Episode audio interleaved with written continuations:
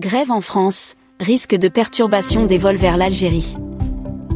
Après le mouvement du 19 janvier dernier qui avait paralysé plusieurs secteurs d'activité, dont celui du transport aérien, la France sera à nouveau secouée ce mardi 31 janvier par une grève nationale. Selon les prévisions, le trafic aérien sera impacté par cette grève comme cela a été le cas lors du mouvement du 19 janvier. De son côté, Paris Aéroport a annoncé que certains vols programmés mardi 31 janvier au départ et à destination de Paris seront retardés ou annulés. Paris Aéroport appelle les voyageurs dont les vols sont programmés pour mardi 31 janvier à contacter leurs compagnies aériennes afin de connaître l'actualité de leur vol. Les compagnies aériennes assurant des vols entre la France et l'Algérie ne sont pas encore prononcées sur un éventuel retard ou annulation de leur vol. Lors de la grève du 19 janvier, la compagnie Air Algérie avait indiqué, dans un communiqué publié la veille, que ses vols depuis et vers la France risquaient de connaître des perturbations.